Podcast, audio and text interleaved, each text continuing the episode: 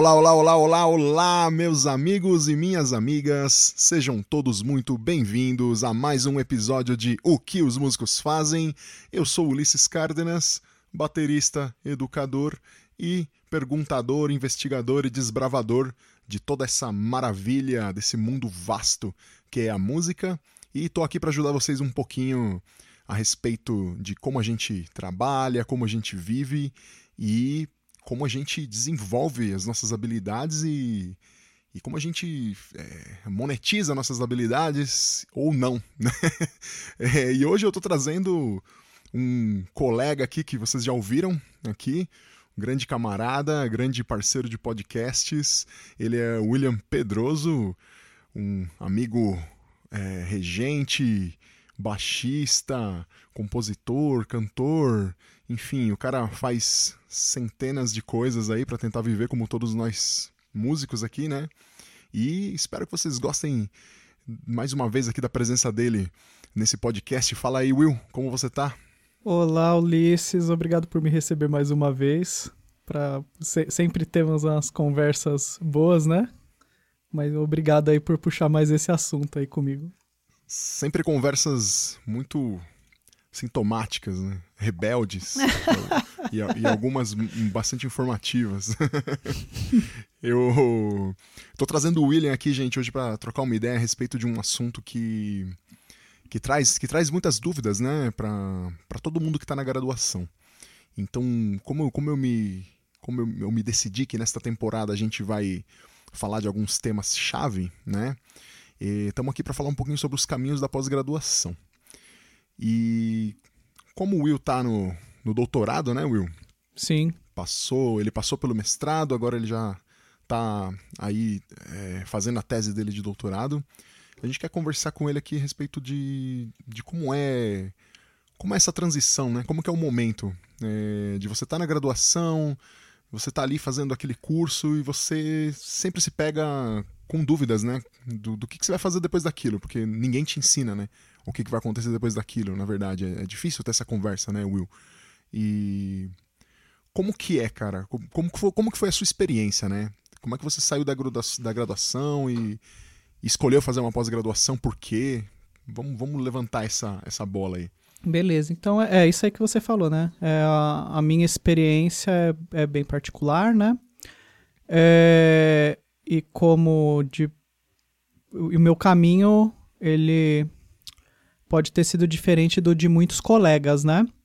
Então, é, quando eu estava no conservatório, eu tinha uma tendência a ver que vários professores que abordavam assuntos da maneira que eu gostaria de abordar em música, é, vários professores que foram se tornando referência para mim, na época, né? E que eu fui admirando demais assim, eram professores que também estavam trilhando esse caminho de serem pesquisadores, além de performers, né? Porque antes disso, antes de eu entrar no conservatório, eu não fazia a menor ideia é, de que eu, sei lá, que um contrabaixista podia pesquisar a ponto de escrever uma tese. Isso não é uma coisa que ensinam exatamente a gente na escola, né? A gente já tem um, um ensino de ciência na, de base na escola bastante deficitário, e quando a, a coisa vai ser abordada no sentido de uma, de uma escola muito nova de conhecimento, que é a nossa escola de música dentro da área científica, é, isso é muito mais obscuro, né? É, é, muito pior, né? Não é que nem biológicas, que todo mundo sabe que é, um cientista po pode sair dali da, da área da biologia e ir trilhando esse caminho, né?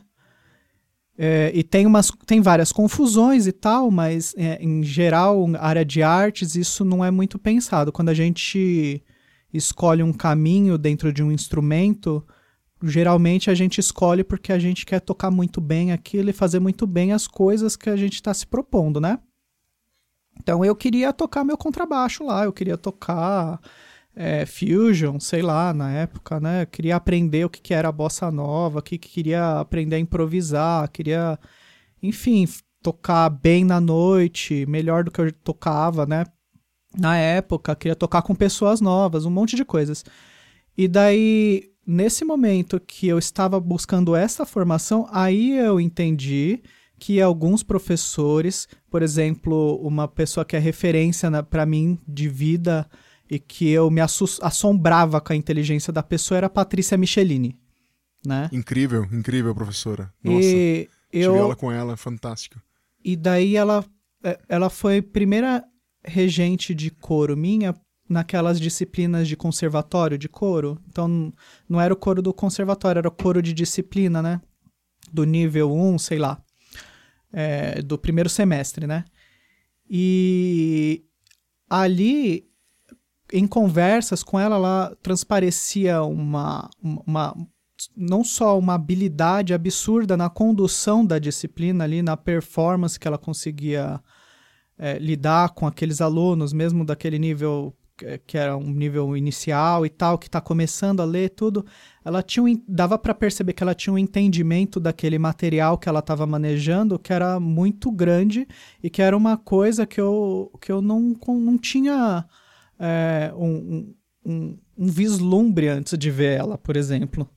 Então, é, mesmo a, a Patrícia, uma vez, o meu professor, o fale, professor falecido agora, meu orientador, que é, recentemente faleceu, ele a primeira pergunta que ele fez em aula de canto pra gente na faculdade foi qual era a primeira vez que você ouviu a, a voz do, de uma pessoa impostada diante de você, né? Sem ser por disco e tal. E eu lembro que eu tinha uns 16 anos, assim, e me veio a memória da, da professora Patrícia na frente, né? Então, ela era, sempre foi uma referência, a, a voz dela, de meso lá, era uma, uma referência para mim, né? E daí eu fui descobrindo que toda aquela habilidade dela passava por um crivo que vinha de uma pesquisa que ela realizava em música antiga, né? É, e que aquilo ali, aquela, todo aquele conhecimento e a forma que ela fazia a música, é, e que vários outros colegas ali já na fundação já estavam trilhando mestrado, doutorado tal, é, faziam música de um, de, um, de um jeito que eu considerava bastante interessante e eles entendiam muito o material. E isso é uma coisa que eu visava, né? Eu queria entender é, muito aquilo ali. É lógico que você não precisa necessariamente se tornar um pesquisador dentro da academia para fazer uma pesquisa ampla do assunto, né? Você não precisa fazer uma defesa. Você pode ser um grande pesquisador é, e, e, você atua na sua comunidade com aqueles materiais que você tem disponíveis, né? Mas eu fui percebendo que eu queria fazer, né? E daí, dentro da faculdade, durante o meu bachareladinho... Ba bachareladinho... durante o meu bacharelado em regência... Cuti, cuti, bacharel cuti, cuti. Sim, tão bonitinho aluno de graduação, né? Tão fofinho, eles acham que vou...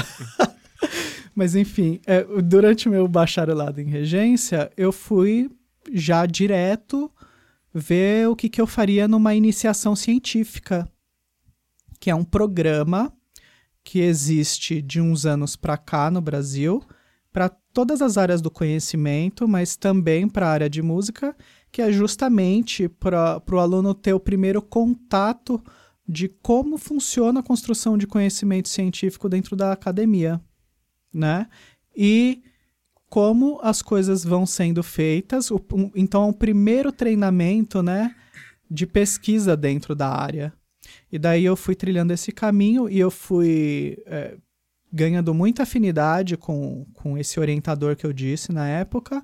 E a gente foi construindo coisas bem bacanas juntos. Eu quis ir para o mestrado depois, quando eu terminei o curso, né? É legal você falar da iniciação científica, porque é uma coisa que está nas faculdades públicas, né? No caso, você fez a Unesp, então teve essa oportunidade. Fica difícil para quem está na faculdade particular, né? Principalmente. Sim. É, não é impossível, tá? Tem algumas faculdades que até incentivam, né, no fazer, mas é, por, é o que acontece. Você tem na faculdade particular sempre a questão do mercado e de, de como você vai fazer a manobra da, dos trabalhadores que você tem disponíveis ali. Então, para você ter uma orientação de iniciação científica, você gera todo um trabalho pelo lado dos professores da universidade, né? Então não é, é nem todas as universidades estão aí, porque o que acontece é que as, a maioria das universidades é, particulares estão interessadas em absorver alunos e dar um treinamento mais próximo do que seria eh, um treinamento de mercado, né? Então a produção científica da universidade particular, ela não é muito relevante. Então, quase não tem produção científica na, na parte de universidades particulares, na verdade, aqui no Brasil, né? Isso para todas as áreas. Exatamente, exatamente.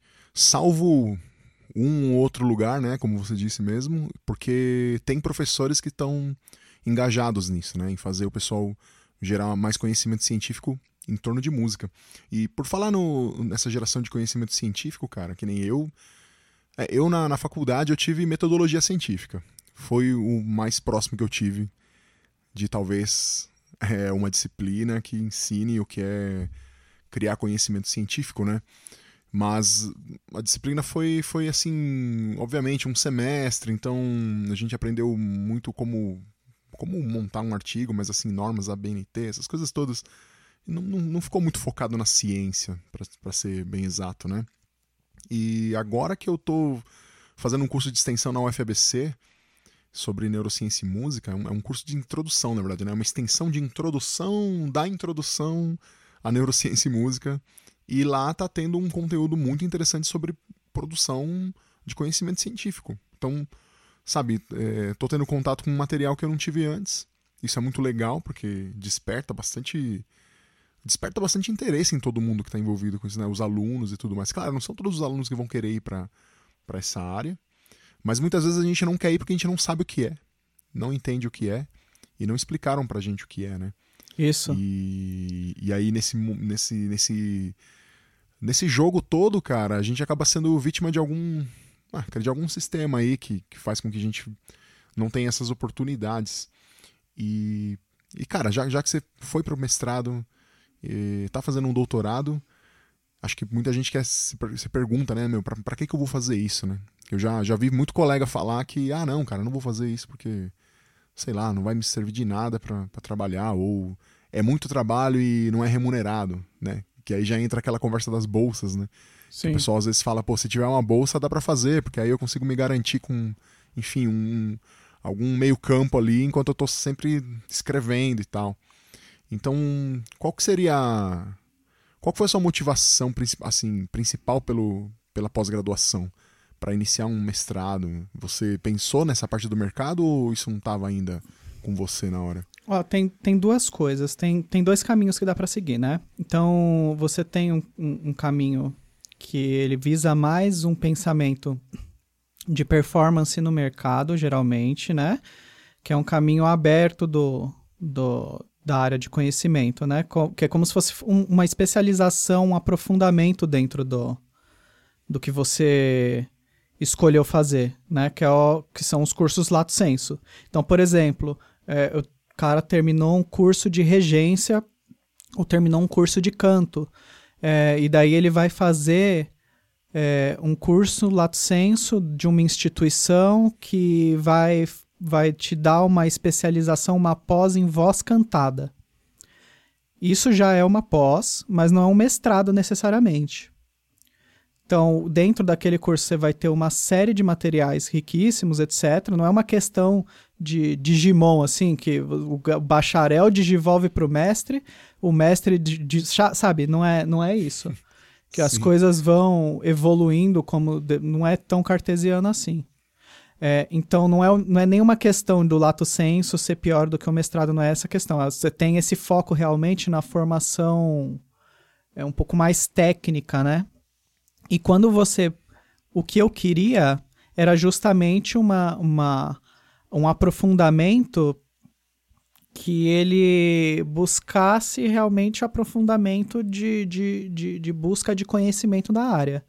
E daí no mestrado acadêmico, o que você faz? Você faz disciplinas com, com os professores e tudo, você elege uma série de disciplinas de nível de pós-graduação, mas isso é uma parte do seu trabalho dentro da academia. a outra parte é você fazer uma defesa do material que você pesquisou durante aquele tempo que você está lá dentro. E, e daí é, é isso que me interessava, né? Então eu tinha uma grande curiosidade dentro de um objeto de pesquisa que ela era maior do que todo o bom senso que me tiraria da academia para eu poder trabalhar e ganhar mais dinheiro em outro lugar. A verdade é essa. Você fica obcecado às vezes num tema é, e você quer entender aquilo. E o que acontece é que eu, em algum momento, eu, eu estava visando é, não só a parte de pesquisa, mas de dar aula em nível superior. Então eu estava buscando alinhar isso, né? Essa curiosidade que eu tinha nesse objeto de pesquisa que eu, que eu levei para o mestrado, que já vinha da iniciação científica, e essa tentativa de ingressar nos cursos, no, como docente nos cursos de, de formação superior que já é realmente é, quem está ouvindo agora, nesse ano de 2021, sabe que nós estamos numa situação complicada com concursos, né? Só chororô, cara. Só choradeira Sim. agora. Só resta o choro. Não tem e, como. É, mas é. Então, por exemplo, para dar aula em universidades públicas, é, você precisa de um certo nível dentro da academia. Você tem que ter um certo. Uma, uma certa produção intelectual, você tem que ter defendido certos trabalhos e dificilmente você consegue uma exceção dentro da, de, de universidades públicas, que é onde eu queria dar aula, é, por uma série de fatores, mas dificilmente você consegue isso sem ter passado por esse caminho da pós-graduação, do mestrado, do doutorado, né? Inclusive tem vagas que exigem um certo tempo como doutor ainda para poder concorrer à vaga, né? Sim, Sim, tem uma não é série é... de, de fatores. É não é que, é simples. É que quando abre o edital, a gente pode entrar nessa, nessa coisa bem rapidamente. É, quando abre o edital, geralmente de uma universidade, ele abre para professor, doutor, assim, com a, a, os requisitos máximos que aquela instituição tem, né? Para universidade pública, tá, gente? Para universidade particular, o rolê é outro. Você pode, pode ser até com bacharelado, você consiga se encaixar no quadro de professores lá. Funciona, é, mas, tá? mas no, no, geral tem que ter uma especialização, acho. Sim, né? no geral mínimo, sim. Né? No geral sim, mas é, é não, se você tem uma certa quantidade de doutores e de mestres dentro da, da instituição, o MEC já libera que alguns é, professores sejam bacharéis, né? É possível, não, ou, licenciados, né? É possível, não é impossível. Geralmente eles fazem esse corte, assim, se a pessoa já tem uma especialização, como aquele caso que eu estava puxando antes, a pessoa é cantora e daí ela saiu do bacharelado em canto, ela fez uma especialização em voz cantada, em um centro especializado nisso. Daí ela acaba saindo um pouco na frente. Mas quando um edital de universidade pública abre, para você ser professor titular, você tem que ser professor doutor, né? É, é, mas quando é em um caso assim, por exemplo, para ser professor substituto ou para você dar aula naquela disciplina por, por um, uma quantidade de tempo, você não é necessariamente o professor titular, então pode, primeiro eles abrem o edital, geralmente, pedindo um doutor naquela área. Daí aquele edital, por exemplo, não recebe inscrições porque não tem ninguém naquela região do país, às vezes, né? Porque às vezes, dependendo quem está ouvindo aqui, a gente é de São Paulo, tem lugares, por exemplo, é, sei lá, é, é, a Paraíba, sei lá. Às vezes lá na Paraíba não tem muitos formados em regência coral, do, com doutorado, tá?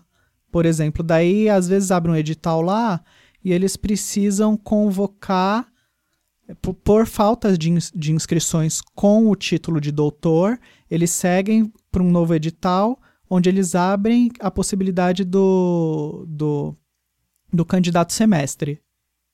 Daí, se não tiver nenhum mestre, daí eles abrem a possibilidade de ser com especialização.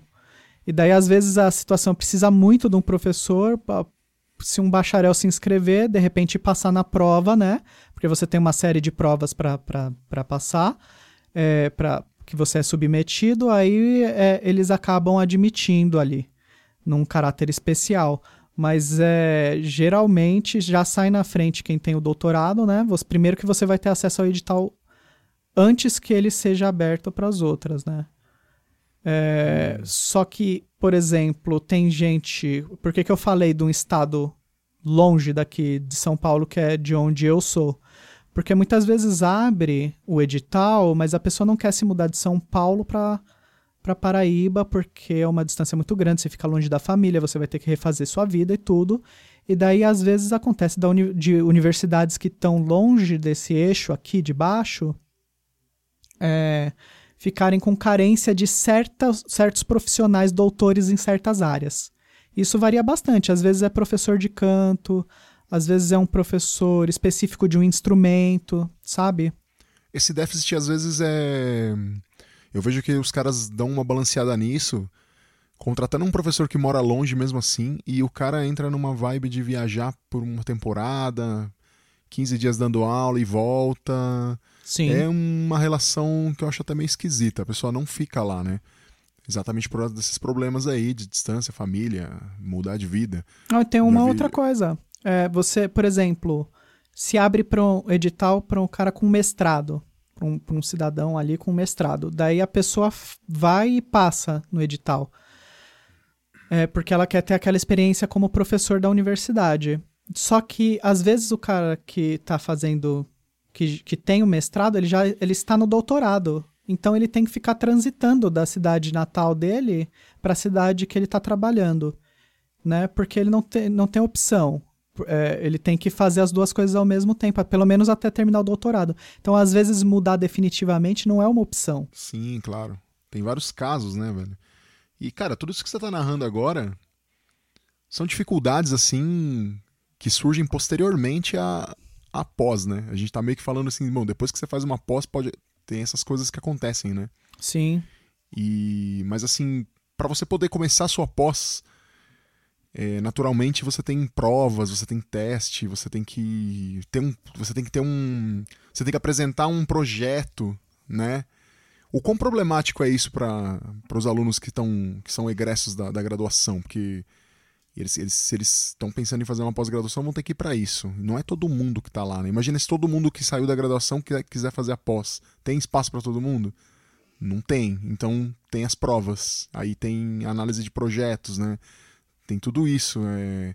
Como que. Como que alguém pode se destacar nisso, cara? Qual, qual é a sua chance para poder chegar nisso? Então a chance é não cair de paraquedas você tem que saber para onde você está indo. Então, por exemplo, é, você vai, você está na graduação e você quer emendar após. É, dificilmente você consegue fazer isso se você tiver numa situação de que você decidiu no 45 do segundo tempo e você não sabe quem são os professores que se alinham com o que você quer pesquisar se você não sabe é, que universidades que se alinham melhor com o que você quer pesquisar, porque, é, por exemplo, é, dá, vou dar um, um, um, exemplo bem complicado. Assim, a pessoa é, quer, quer pesquisar música indiana, né? Por exemplo, é uma coisa bem longe da minha realidade. Eu não conheço nada de música indiana. Se eu sou o professor que está oferecendo a vaga de orientação, como que eu vou aceitar uma pessoa que quer pesquisar música indiana se eu sou incompetente para julgar o trabalho que ela vai escrever? Você entende? Então não é uma questão assim, ah, a pessoa não, não aceitou porque apresentou, porque o meu trabalho é de música indiana e tal. Mas a, a competência vai além da capacidade da pessoa que está oferecendo a vaga, às vezes. Então ela sabe que aquele trabalho não vai ser é, devidamente executado se cair na mão dela. Né? É, uma, é um risco muito grande. Então é, você acaba pondo em risco toda a formação daquele, daquela pessoa que submeteu o trabalho. Né?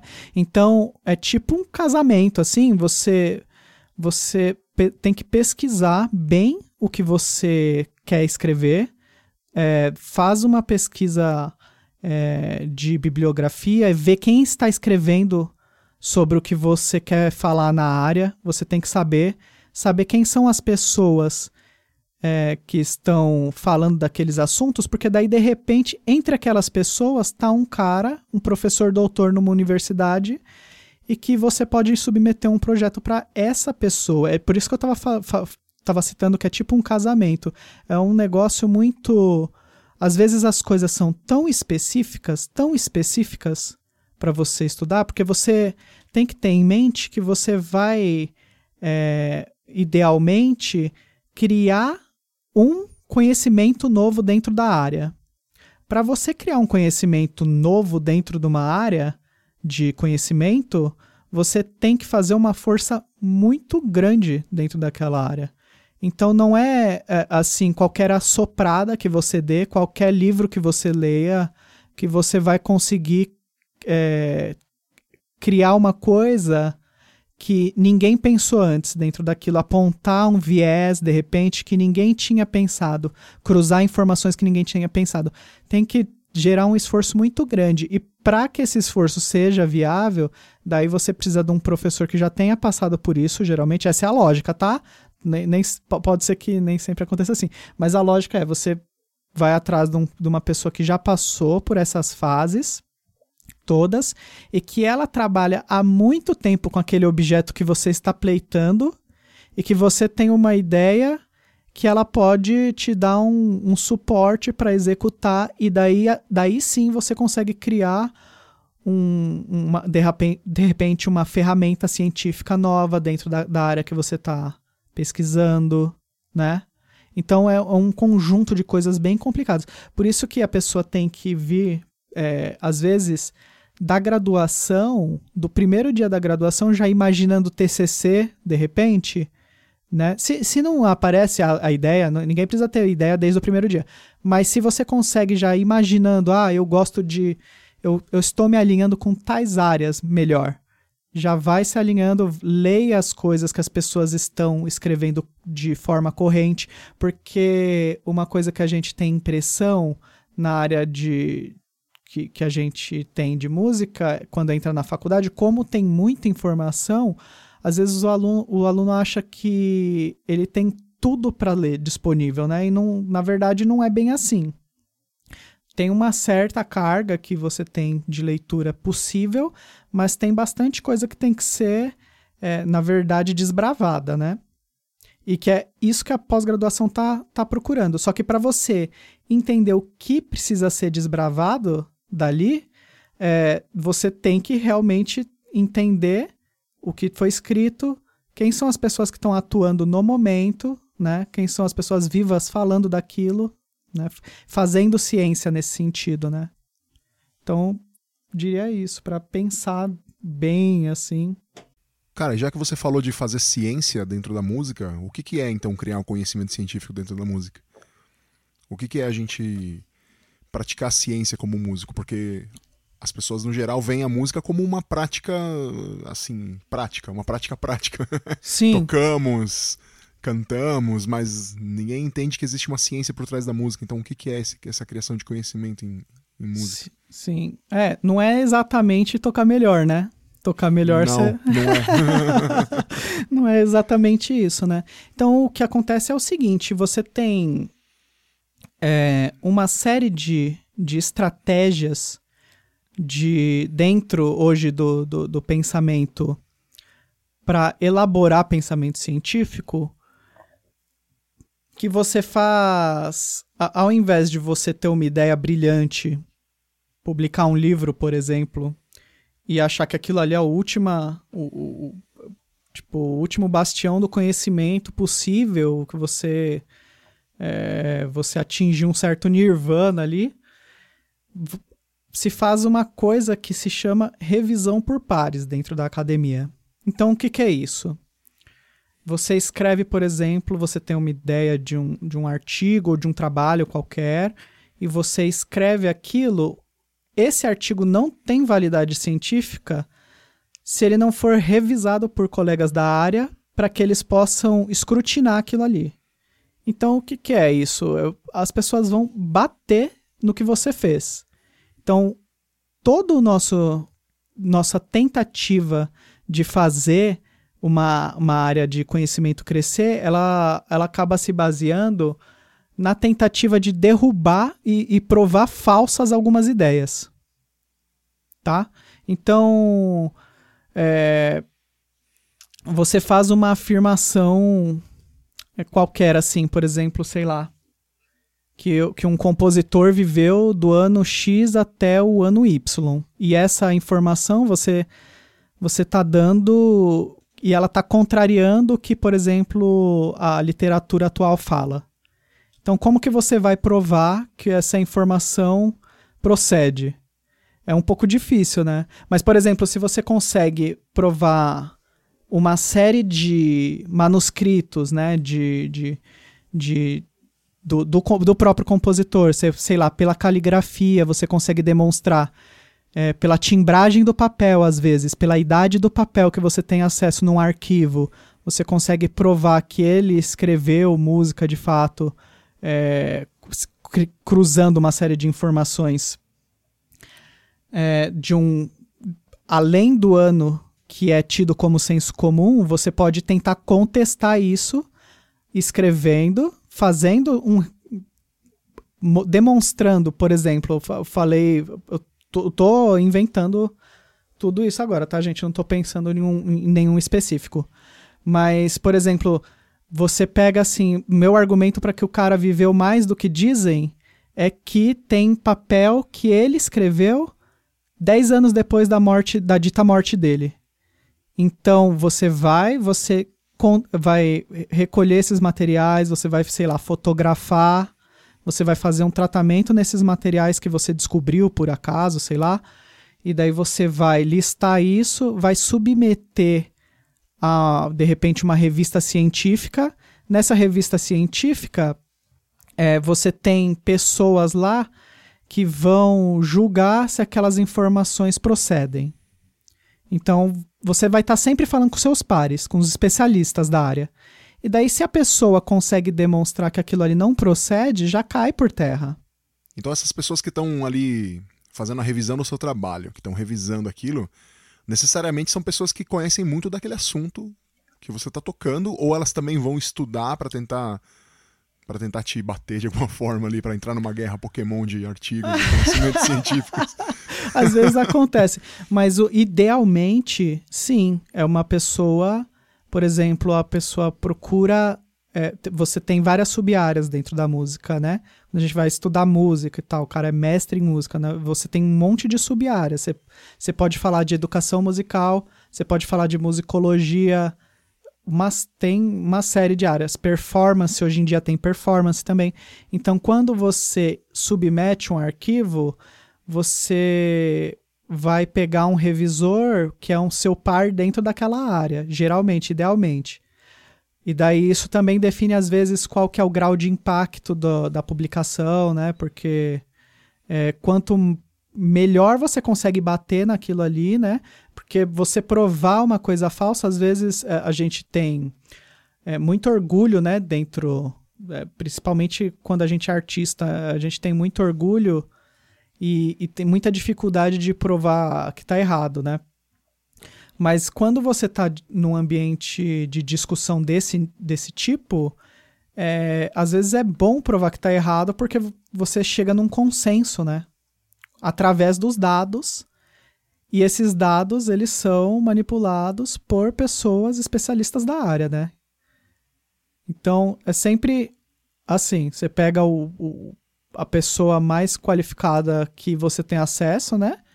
Às vezes acontece do, do trabalho ser julgado por uma pessoa de uma área paralela. Então, por exemplo, nesse caso que eu falei, é, pode ser que uma pessoa com conhecimento de biblioteconomia histórica já possa ter um conhecimento, esse, esse métier de saber de onde vem o papel, aquele papel, de onde vem aquele timbre daquele papel, porque os papéis eram, eram marcados, né? E daí ela já falou: olha, não, você está acusando que. Você está tentando falar que esse cara morreu depois, mas não. Esse papel ele era produzido em tal região de tal forma. Daí às vezes já dá conta. é, mas sempre procurando o mais próximo possível daquele assunto especializado quando, quando dá, né? Então, dependendo dos assuntos, ainda a gente pode gerar um debate multidisciplinar ali, um debate de multiáreas, né? Dependendo do que, você, do que, você, levanta.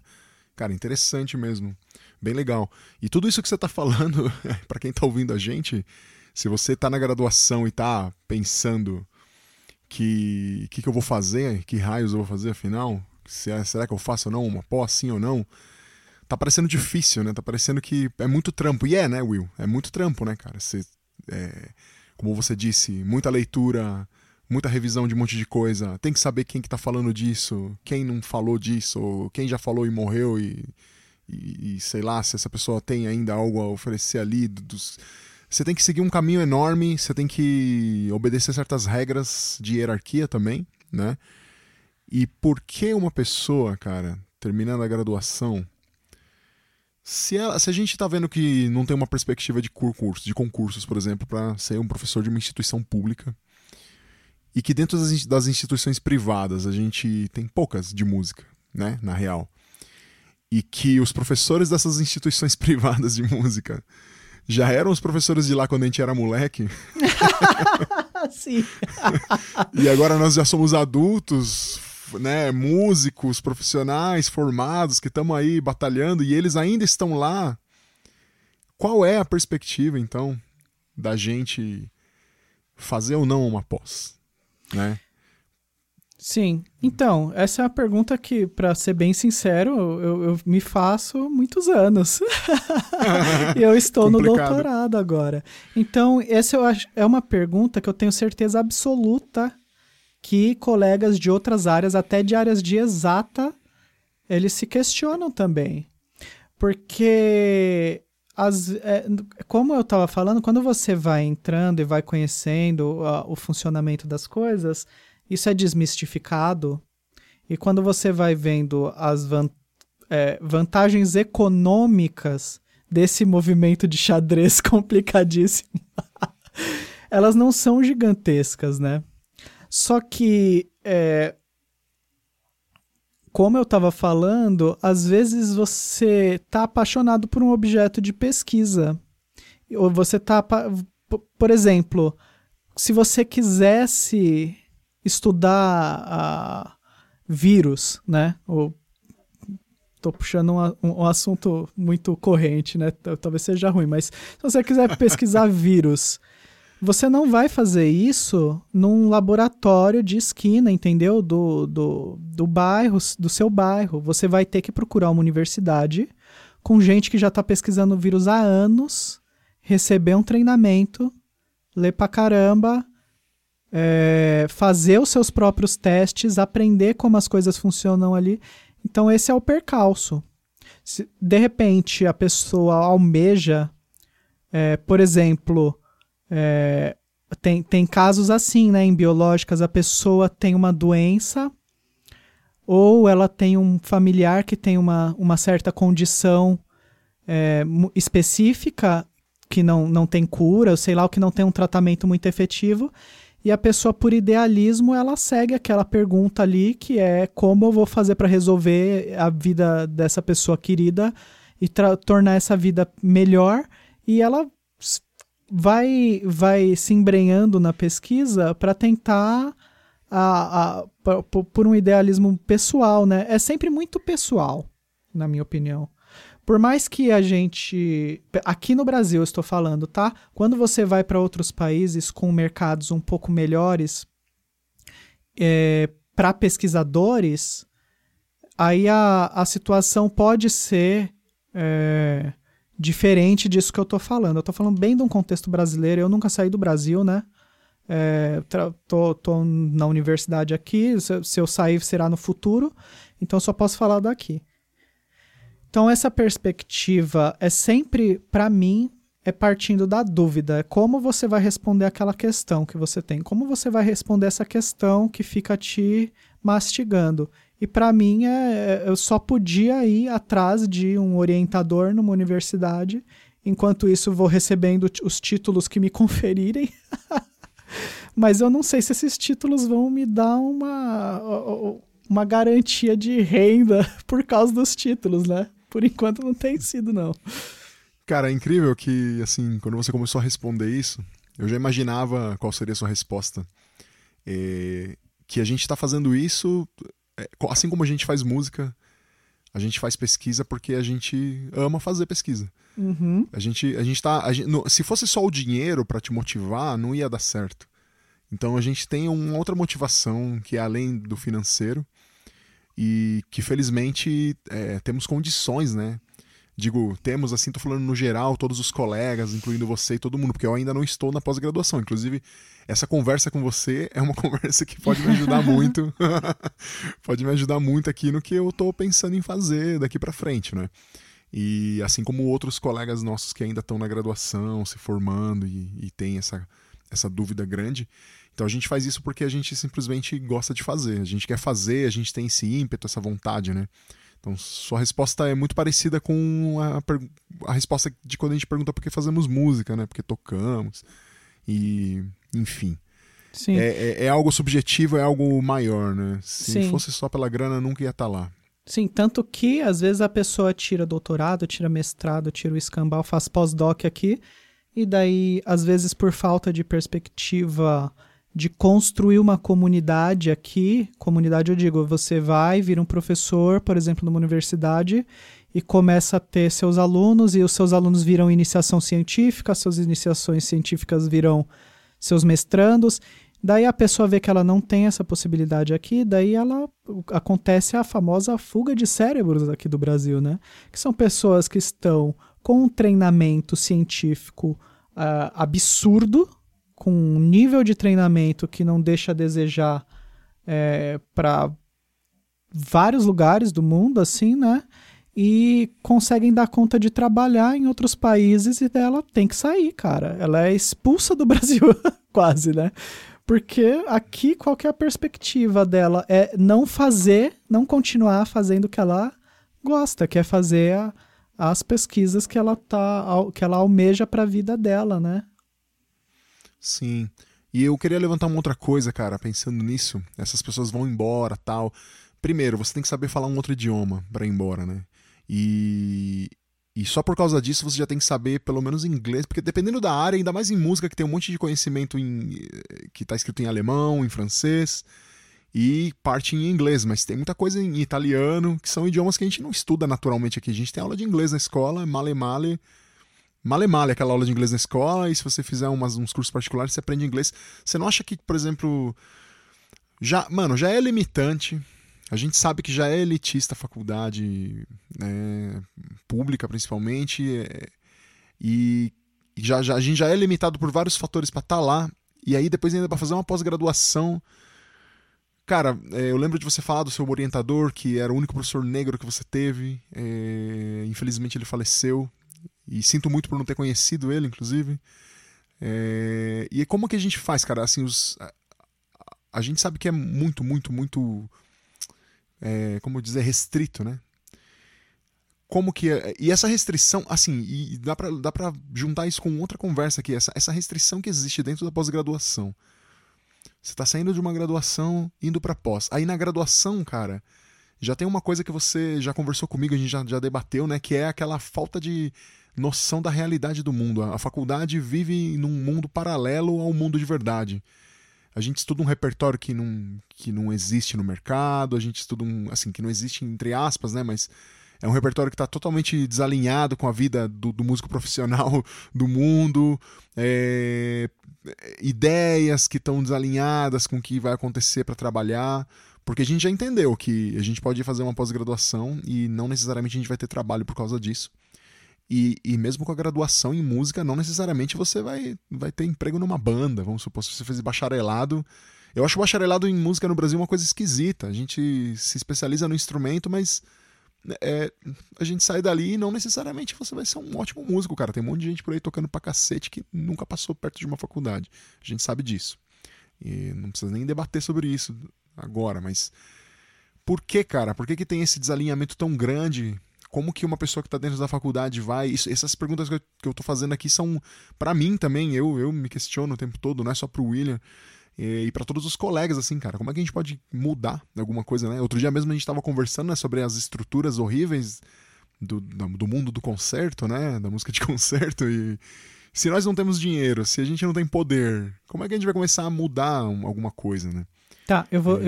Eu, a sua pergunta é bem, bem complexa, né? Bem complexa.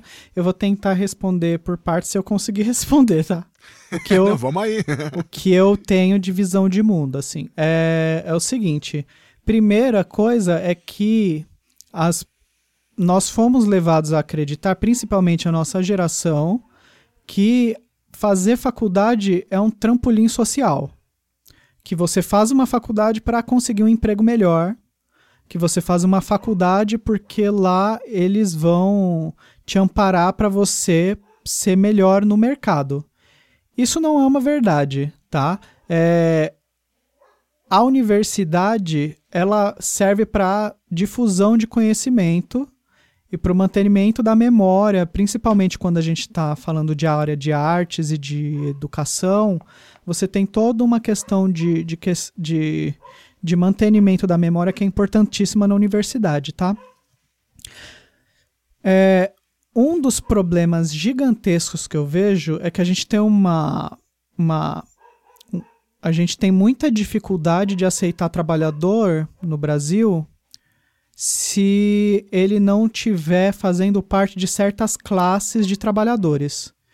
Então, o advogado é um cara diferenciado, o médico é um cara diferenciado, por exemplo, o engenheiro é um cara diferenciado. Onde essas são, pessoas.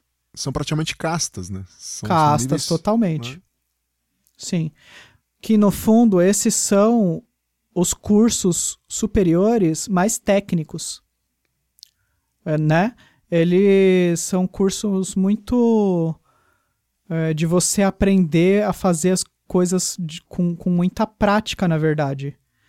O que, que é um curso superior, é, na minha opinião? Qual que é a serventia de um curso superior? Você dá um, um, uma, um primeiro contato ao a como se faz a produção de conhecimento científico, tá? Então é, é quando você é, tem um discurso que ensina as pessoas que ir para a faculdade não é porque você quer, quer se dispor a, a fazer parte de uma comunidade de construção de conhecimento, mas ir para a faculdade é você fazer um, um super curso técnico, na verdade, isso vai se alastrando para todos os cursos. Então é isso que aconteceu com um pouco do, do curso da área de música.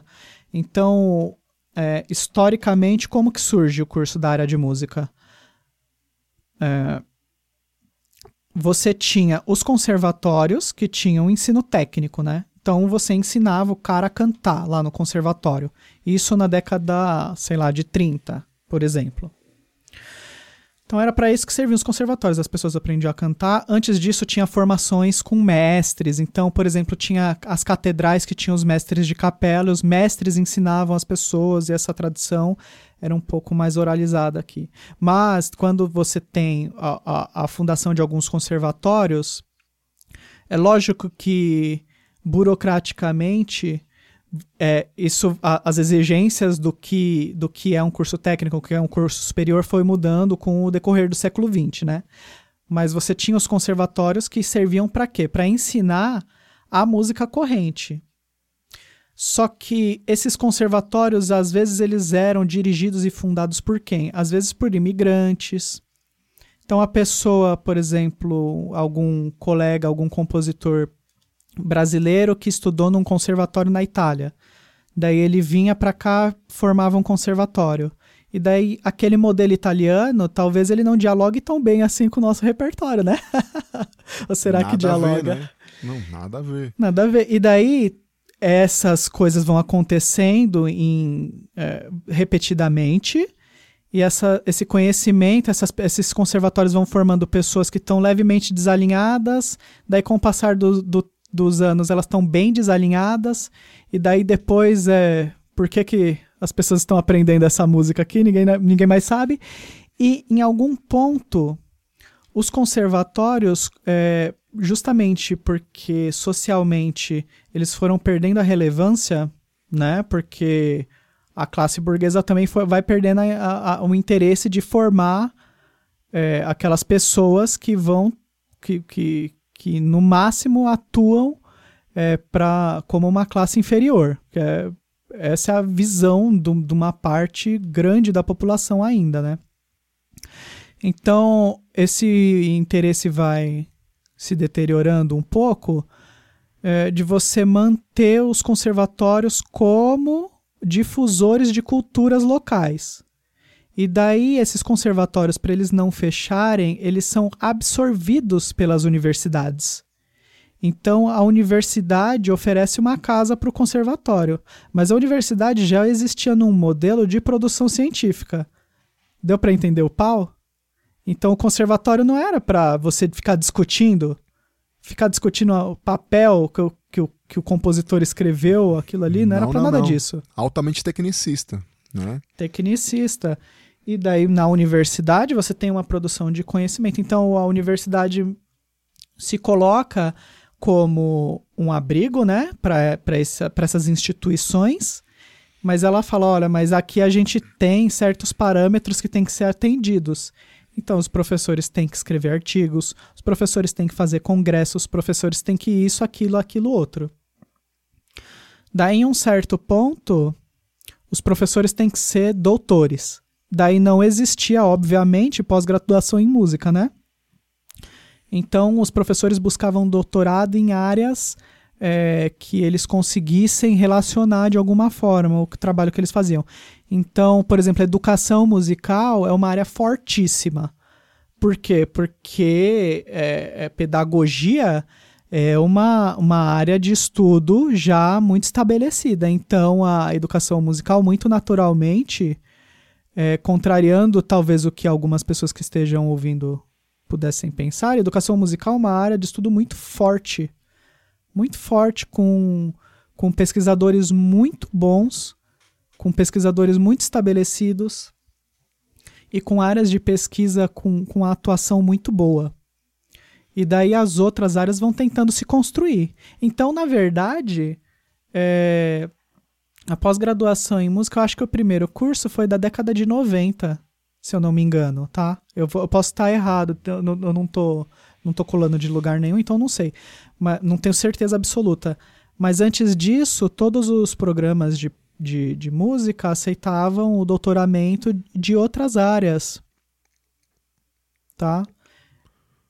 É... Áreas, geralmente, áreas geralmente próximas pode, ser área de línguas, pode ser de História. filosofia, né? História, era tudo isso. Sim. Filosofia, então muitos professores é, tinham doutorado em filosofia e daí eles estabeleciam uma área de estética dentro da universidade, e daí a partir dali começava a orientação em música. Né? Isso leva tempo. E se você parar para pensar, cara, é, é faz, será que é, quantos anos que você não tem publicações e porradaria, trocação de soco na área da física? dos caras publicarem as coisas e o outro falar, não, isso aqui tá tudo errado, e daí revisa, e daí debate, tem o debate público, e daí as coisas vão tentando, porque nas outras áreas é muito estabelecido que funciona assim, né? Se você prova um colega falso, é ótimo. Se você prova que o seu colega tá errado, não por maldade, mas é porque você estabelece um crescimento dentro daquela área de conhecimento, né? Previne a pseudociência, previne Exatamente. Então, como é que você você demonstra uma pseudociência, né? Isso a gente meio que tá descobrindo ainda na área de música, na verdade, para ser bem sincero, assim. Cara, eu, eu posso trazer uma experiência que eu tive há poucas semanas, que eu fui fazer um curso é, de educação musical, de planejamento, né, de educação musical tal. Um curso ótimo com uma professora que se chama Cecília, que ela é uma referência incrível nisso. E um carro acelerou aqui, acho que. Uhum. Mas, mas, eu corto depois. é, com a professora Cecília, que é uma referência, né, cara, nesse, nessa área da educação musical. E, cara, estava a professora Eni Parejo lá, que é uma outra referência incrível, incrível da, da área da educação musical. E a professora Eni falou uma coisa lá. É, que realmente foi muito, muito bom de ouvir e, e era algo que eu já estava pensando, porque a gente estava falando um pouquinho sobre isso que você levantou, né? De que a educação musical é forte, que tem gente bombando na área mesmo, com pesquisas muito boas, com, com criação de conhecimento estratosférico. E a professora Eni levantou que ainda tem muita gente né, educando música, né, dando, é, sendo educador musical que não tem referência epistemológica de quase nada, assim. Que meio que mercanti, mercanti, mercantilizaram é assim que fala? Mercantilizaram o, o, ensino da, da música de tal maneira que não existe mais comprometimento com o que é educação de verdade, com o que tem de mais ele, elementar na educação. Então você vê, sei lá, né, cara, uma galera aí fazendo show de educação musical, mas não é de verdade educação musical.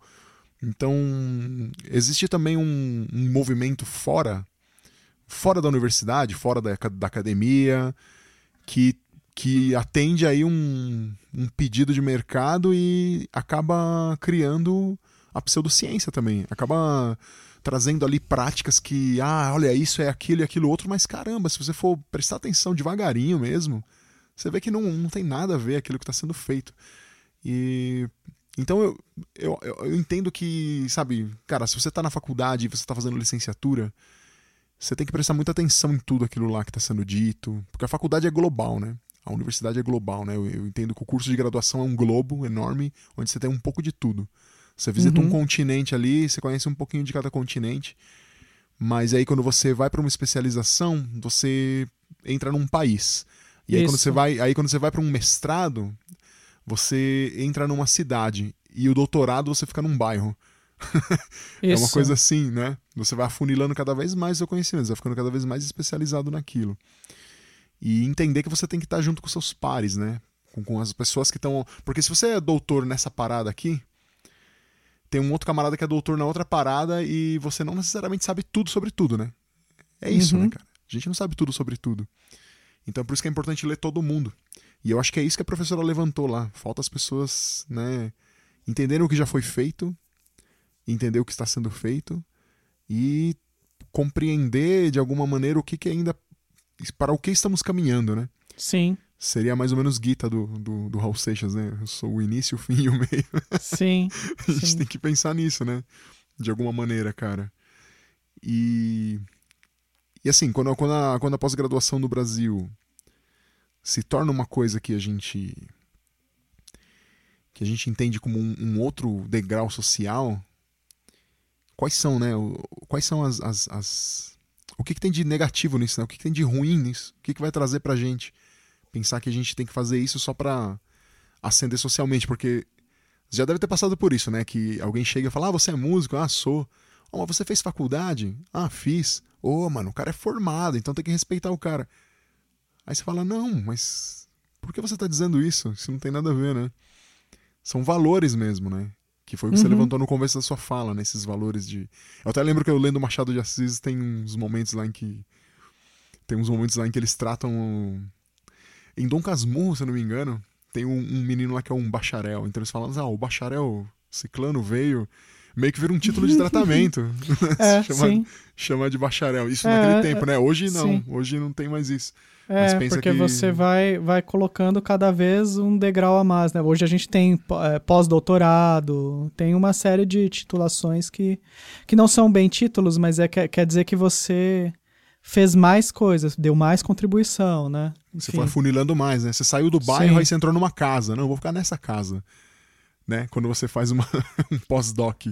E aí, o que, que vem depois do, do pós-doc? Vem a livre docência? Vem o PHD? É, não, livre docência. Não, PHD é o doutorado. É, é o doutorado, né? né? O, ah, o, doutorado, ele é. é, é do, doutorado. PHD é tipo. Doutor em conhecimento, né? Uma, uma coisa assim.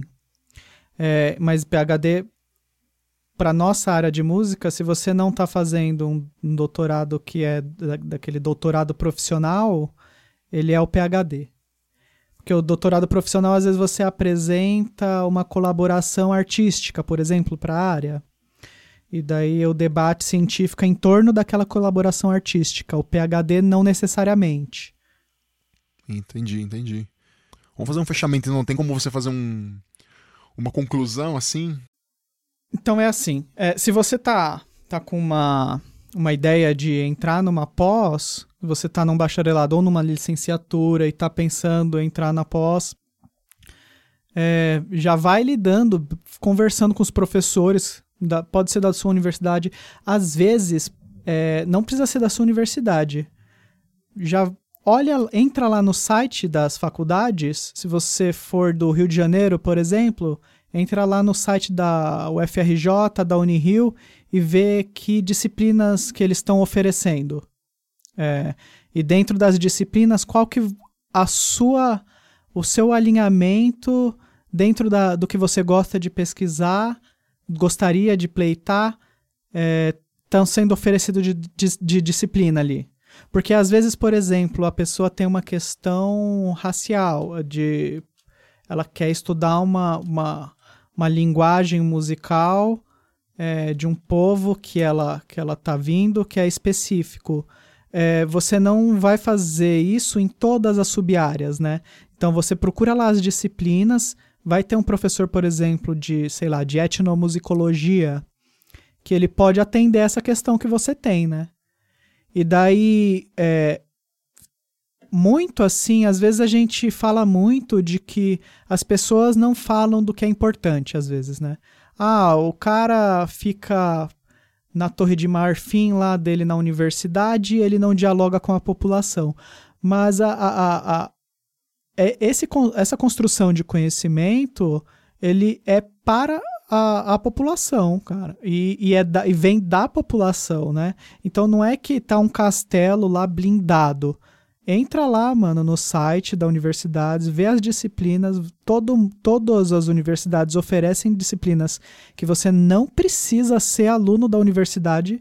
Então você pode ir lá para ver, como o, o Ulisses falou que está fazendo uma disciplina aí na UFABC é, você pode ir lá, conhece, começar a conhecer os professores, daí você chega lá, às vezes você percebe que não é nada daquilo que você estava pensando, que você quer fazer o mestrado ainda, mas daí você descobre na universidade que um outro professor tem uma, uma, uma linha de pensamento que se adequa melhor para o que você quer oferecer como projeto, que vai estabelecer um diálogo dentro da sua comunidade, por exemplo que você acha importante e que você acha que não existe. Então, sei lá, um tipo de música específico do, do, de uma população que você está vindo é, e que você acha que ninguém fala daquilo. Vai lá e fala você, mano. Tá? Cê, inclusive, nem pra. Se, se, você, se você tiver paciência, né? Que é muito difícil de ter esse treinamento sem passar pelo mestrado. Mas se você tiver paciência e lá é, pesquisar os congressos, descobrir como é que se escreve os artigos. Às vezes você pode participar até como pesquisador independente, as, as coisas começam a ser faladas, porque é assim que é. Você sai, você mostra, você aponta, porque a, a, cada um está falando do que pode falar. E, e, e às vezes a gente, como eu estava falando lá atrás na conversa, essa, a gente tem muito essa ideia de que tudo que que tem para ser falado está escrito, e isso não é uma verdade. Então, a, por isso que às vezes as pessoas têm muita revolta, assim, de ah, a academia não fala de X, a academia não fala de Y. De repente você pode preencher essa lacuna, né? Se é uma coisa que te instiga demais, que você fala, eu não acredito que as pessoas não falam disso, vai lá e dá uma voadora. Com certeza vai ter gente, vai ter um orientador que vai, te, vai querer te acolher, vai ter gente que vai fazer oposição, porque o jogo é esse. Vai ter gente que vai achar que, todo, que, que as coisas que você coloca são falsas, e daí vai partir de você é, construir aquela, aquela tese para mostrar para as pessoas que aquilo que você está falando tem uma validade, tem o seu valor, né? Então, hoje é, é muito em voga, assim, ah, por que que a por que, que a academia de música popular só fala de certos ritmos e não fala de outros ritmos que são periféricos? Às vezes é porque ninguém sabe falar disso. Alguém precisa ir lá ensinar. Pode ser que você seja a pessoa, sabe? A verdade é essa. É uma, é, essa, aquela, aquele exemplo da música indiana que eu estava falando é, como é que você vai ensinar música, música que seja fora desse padrão europeu dentro da academia se você não tem pessoas que sabem fazer isso. Daí já par partiria para um nível de desonestidade muito grande. Você, por exemplo, oferecer uma disciplina na graduação é, de, de, sei lá, de música indiana, música africana, de música que os professores não conhecem. Os professores não conhecem.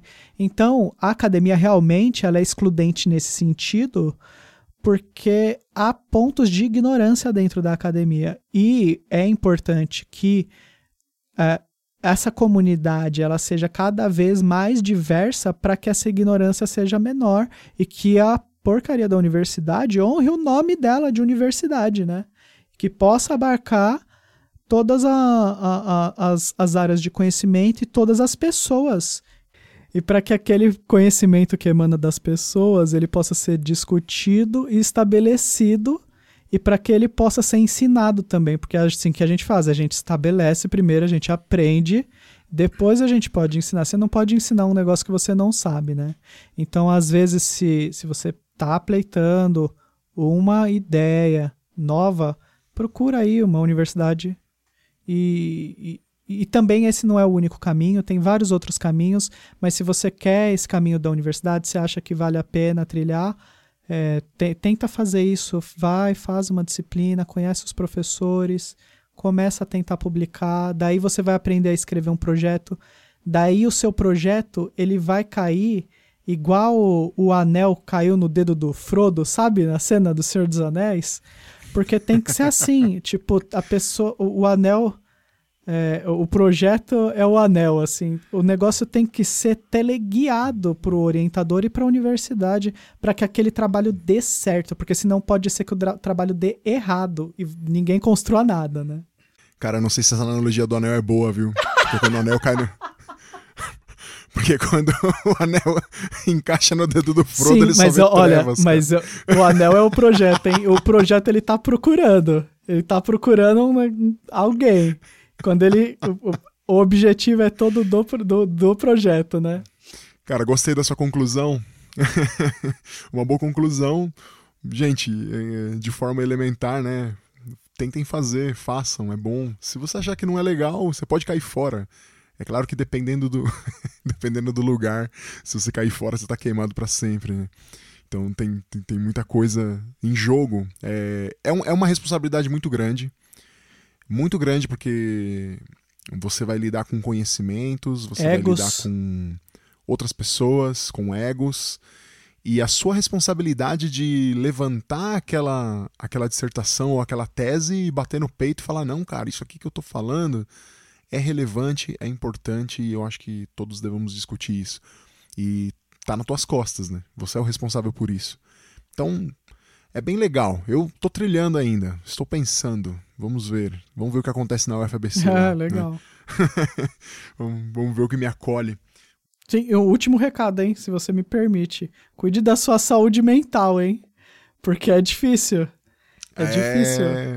Você fica isolado, muitas dizer, vezes isolado, é, um, um, é, muito difícil, cara. É, não é, que seja uma coisa super-humana, nem nada disso, mas é que exige muito. É, exige uma série de, de, de, de, de problemas para serem resolvidos que você tem que se cuidar. Tem que se cuidar para não. para os parafusos não cair mesmo, né? Seriedade, responsabilidade e responsabilidade com você mesmo, né? com seu corpo, com sua mente. Tem que se cuidar. E, olha, para vocês que já acompanham o podcast, vocês conhecem o Will. Ele já apareceu aqui uma vez.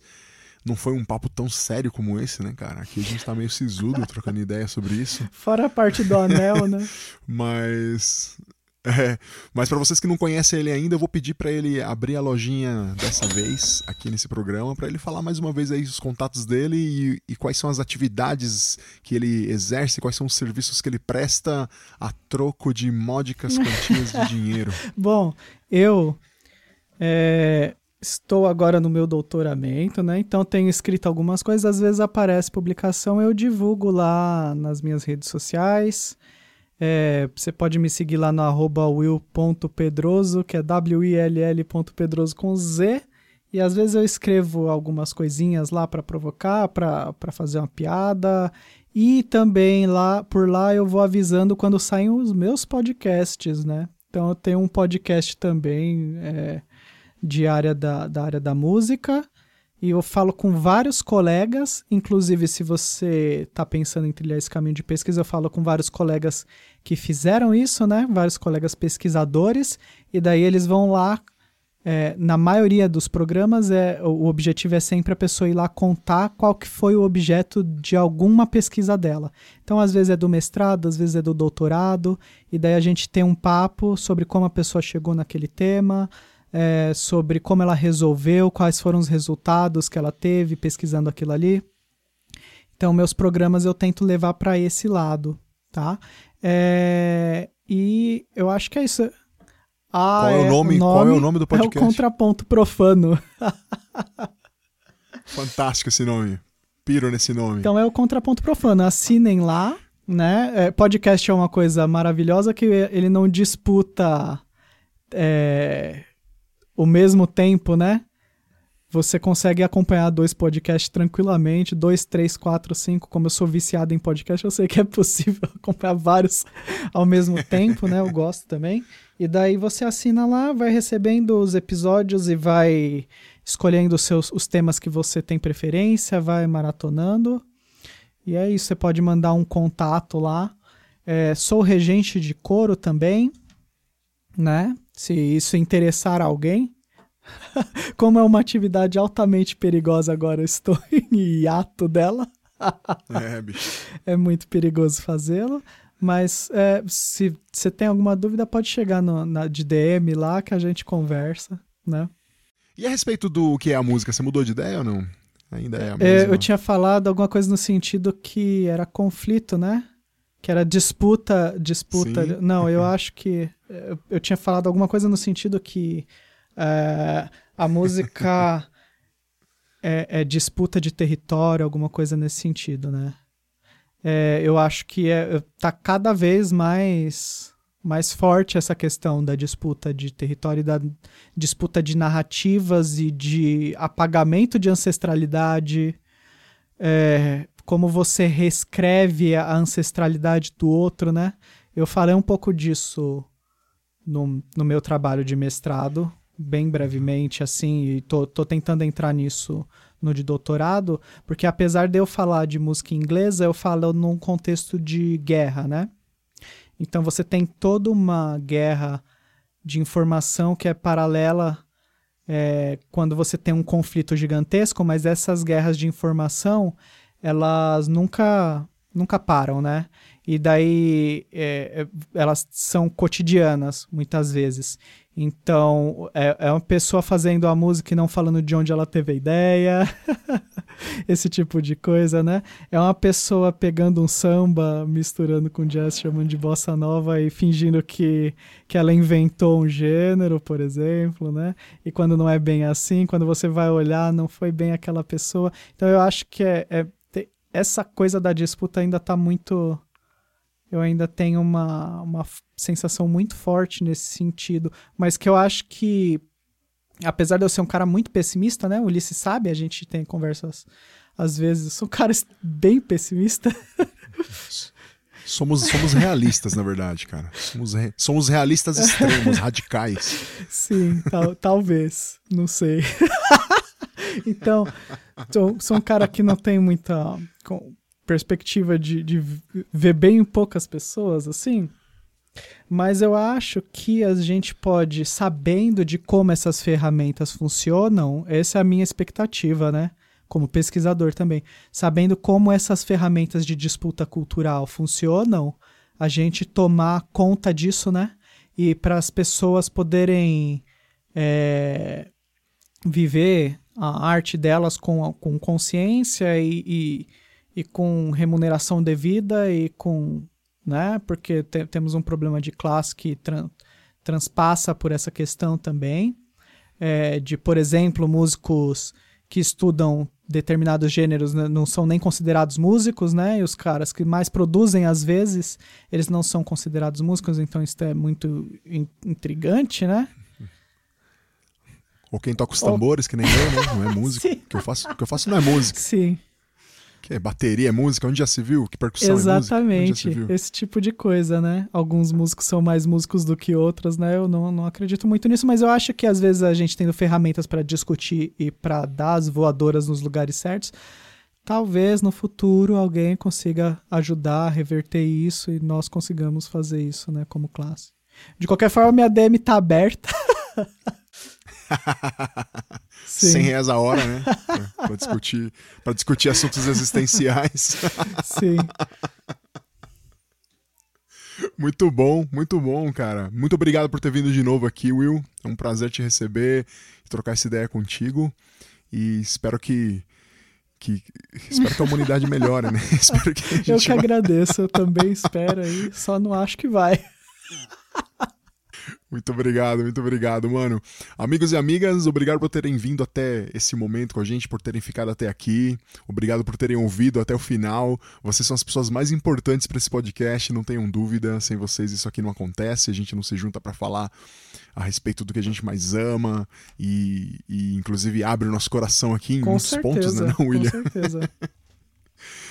obrigado, obrigado por terem vindo. Acessem lá. É o que os músicos fazem nas plataformas que você preferir, tá em todas as os streamings que vocês gostam, inclusive no YouTube. E não deixem de me adicionar lá no Instagram. Eu sou arroba ulicardenas, underline, e temos o Instagram de O Que Os Músicos Fazem também, arroba O Que Os Músicos Fazem. Beleza? Manda uma mensagem, manda é, se você gostou, se você não gostou, pode ser uma sugestão, pode ser um elogio, Pode ser o que vocês quiserem, também dou aula de bateria, vocês estão ligados? Vão lá, entre em contato. E é isso. Muito obrigado. Sempre, como eu sempre digo, apoiem seus amigos que são artistas, apoiem o artista local, aquele menino, aquela menina do seu bairro que que está lutando para poder ir para frente com a arte dele, seja teatro, dança, música, crochê, artesanatos, pintura, o que for. Ajude todo mundo, beleza? E sempre bebam muita água, mantenham-se hidratados. E é isso. Tchau! Este programa foi gravado no estúdio Labituca. Produção, edição e direção Pedro Zaluba e Mauro Malatesta. Pauta Ulisses Cárdenas. Façam música, não façam guerra!